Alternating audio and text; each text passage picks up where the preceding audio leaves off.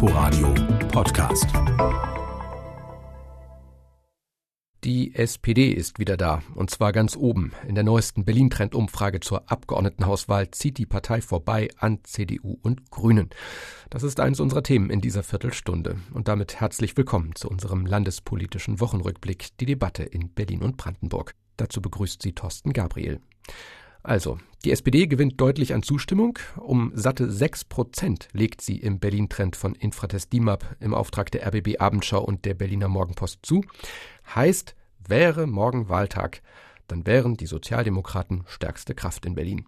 Christoph Reinhardt mit den weiteren Zahlen. Mit 23 Prozent liegen die Sozialdemokraten deutlich vor der CDU, die zwei Prozentpunkte verliert und nun auf 19 Prozent kommt. Starke Verluste verzeichnen die Grünen. Sie büßen fünf Prozentpunkte und damit ihre Spitzenposition ein und fallen auf 17 Prozent.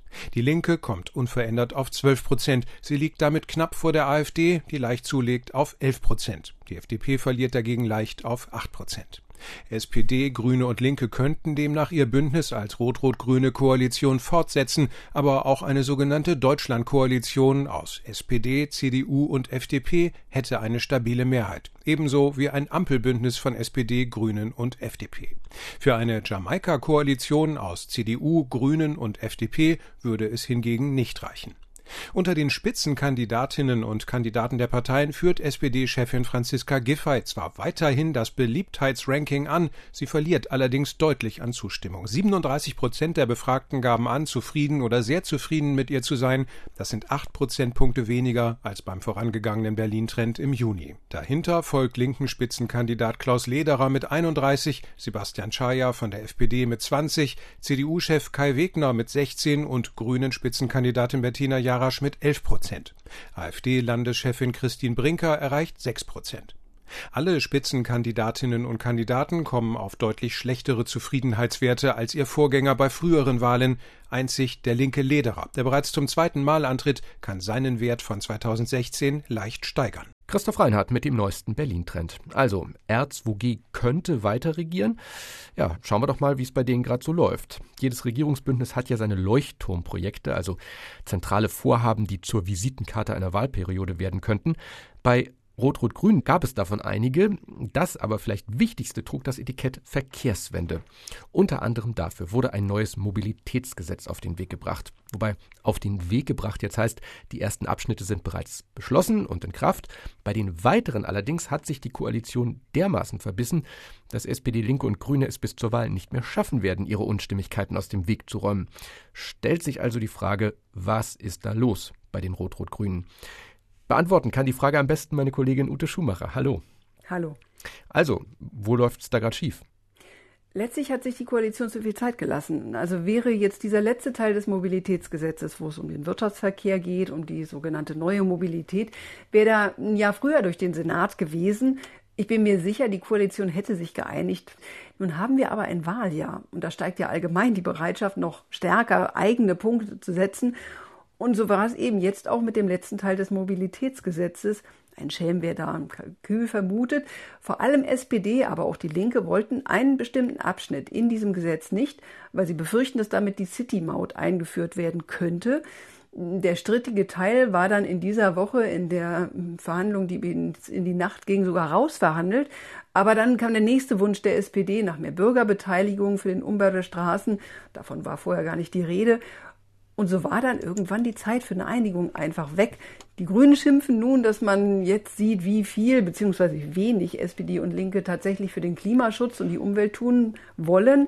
SPD und Linke verlangen einigermaßen unbeeindruckt davon, dass dieser Wirtschaftsverkehrsteil doch auch ohne die neue Mobilität beschlossen werden könnte.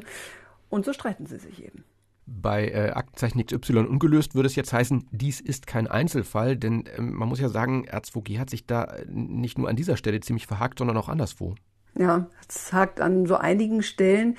Vor einigen Wochen beispielsweise wurde ja auch das Schulgesetz, was eigentlich schon als beschlossen galt, nochmal auf Druck der SPD aufgemacht. Und wenn wir dann auf nächste Woche schauen, da drohen auch zwei weitere Veränderungen nicht durchzukommen. Die Bauordnung sollte verändert werden und auch das Zweckentfremdungsverbots, äh, die Verordnung sollte nochmal verschärft werden.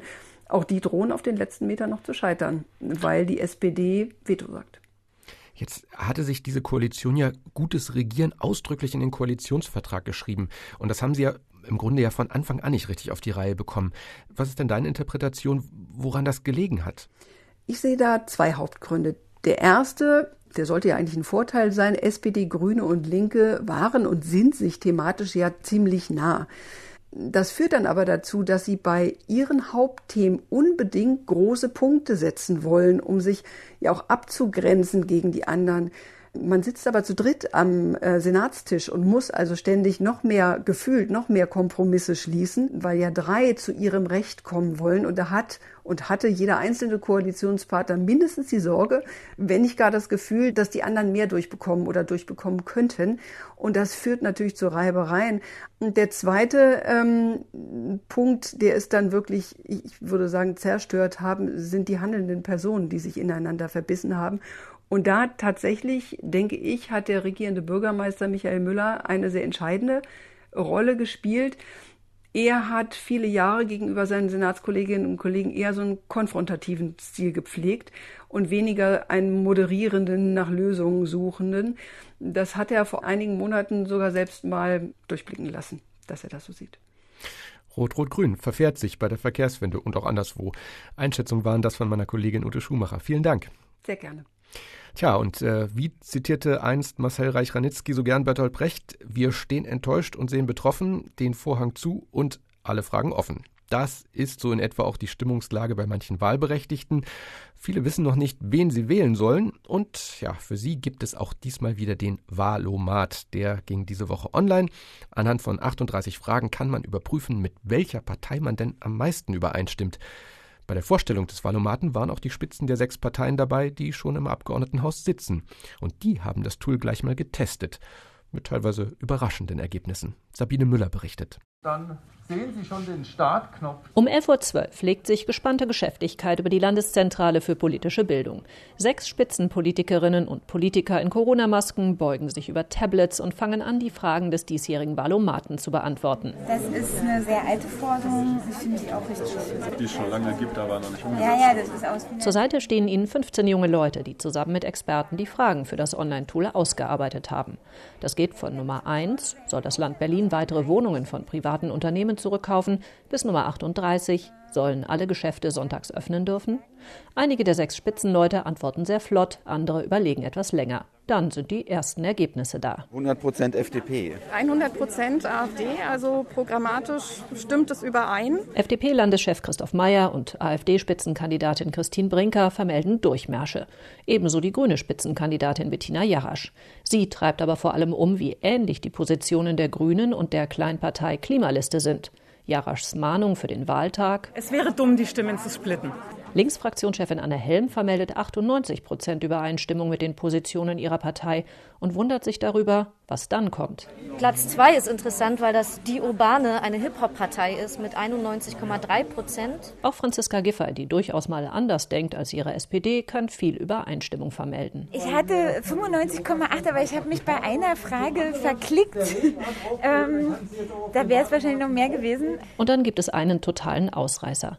CDU-Spitzenkandidat Kai Wegner hat nur 78 Prozent Übereinstimmung mit den Positionen seiner Partei. Trotzdem lächelt er unter seiner Maske. Das ist ja ein gutes Gefühl, dass äh, die Übereinstimmungen doch groß sind. Zur Erklärung sagt Wegner, er habe bei ein paar Themen neutral angeklickt, wo seine Partei eine klare Meinung habe, etwa dem Rückkauf von Wohnungen oder den Pop-up-Radwegen.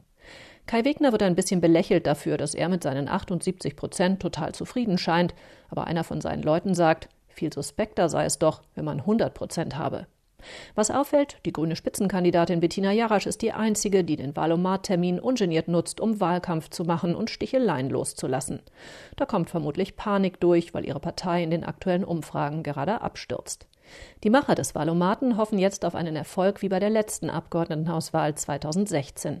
Damals wurde das Online-Tool 1,1 Millionen Mal genutzt und hat nach Schätzungen der Landeszentrale für politische Bildung vermutlich 60.000 Menschen zum Wählen motiviert. Der Bericht von Sabine Müller. Sie hören den landespolitischen Wochenrückblick hier im Inforadio. Morgens schnell das Brötchen, zwischendurch mal eine Cola, abends öfter Fleisch auf den Grill hauen. Gesundes Essen sieht anders aus, vor allem für einen Körper, dem dann auch noch ausreichend Bewegung fehlt. Unausgewogene Ernährung wird immer mehr zum Gesundheitsproblem, auch in Brandenburg.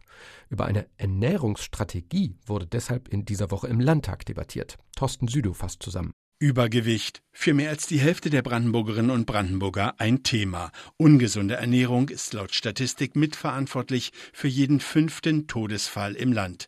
Darum müsse eine Brandenburger Ernährungsstrategie her, sagt die bündnisgrüne Landtagsabgeordnete Carla Kniestedt. Um es zur Beruhigung aller, die sich vielleicht jetzt Sorgen machen, einmal auszusprechen. Es geht in keiner Weise darum, eine Liste dessen aufzustellen, was ich oder Sie ab jetzt dürfen oder auch nicht. Es geht um sehr viel Grundsätze grundsätzlichere. Um Gesundheit scheint so einfach zu sein, sich gesund zu ernähren, ist dennoch ganz schön schwierig. Bewusste Ernährung mit Vollkornprodukten, Gemüse, Obst und weniger Fleisch, das müsse gelernt werden, so die CDU-Abgeordnete Roswitha Schier. Es macht wenig Sinn, mit erhobenem Zeigefinger zu drohen. Ernährungsbildung schon in der Kita zu etablieren, zum Beispiel durch zuckerfreie Kitas und über die Schulen weiterzuführen, auch durch Angebote des Selbstkochens und Selbstbackens sind der Einstieg in eine gesunde Lebensweise von der Kindheit bis ins hohe Alter. Ernährung verändert alles. Unter dieser Schlagzeile hat der Ernährungsrat des Landes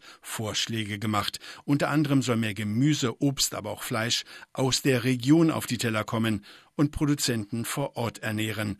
Für den AfD-Landtagsabgeordneten Lars Hünig sind es nur Unverbindlichkeiten. Wir leben im Kapitalismus. Da müssen Sie Anreize setzen und nicht an hohe Werte appellieren. Wie wäre es denn mal mit einem Regionalkonzept für die Verarbeitung lokaler Agrarprodukte, gern übrigens zusammen mit unseren polnischen Nachbarn. Fürs Formulieren der Ernährungsstrategie würden dem bereits jetzt mit der Pandemie und der afrikanischen Schweinepest überlasteten Gesundheitsministerium die Mitarbeiter fehlen, gibt die Linksabgeordnete Marlene Block zu bedenken. Sie fordert, es muss vor allem sichergestellt werden, dass alle in der Gesellschaft sich gesundes, regionales Essen auch leisten können. Und daher muss ein besonderer Fokus auf der Förderung der ärmeren Teile der Gesellschaft und hierbei gerade auf Kinder und Jugendliche gelegt werden. Hinzu kommen die Schulgesundheitsfachkräfte im Land, die einen wichtigen Beitrag zur Aufklärung bezüglich guter Ernährung leisten können. Doch die Koalition scheut sich bisher vor einem klaren Bekenntnis zu diesem Vorzeigeprojekt in Brandenburg. Bis zum nächsten Frühjahr soll nach dem Willen des Landtages die Landesregierung einen Arbeitsplan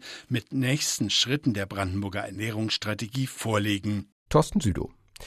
Dass das Brandenburger Gesundheitsministerium überlastet ist, wegen der Corona-Krise und der afrikanischen Schweinepest, das ist schon länger bekannt. Nun ist ein Brandbrief aus dem Ministerium an die Öffentlichkeit gelangt.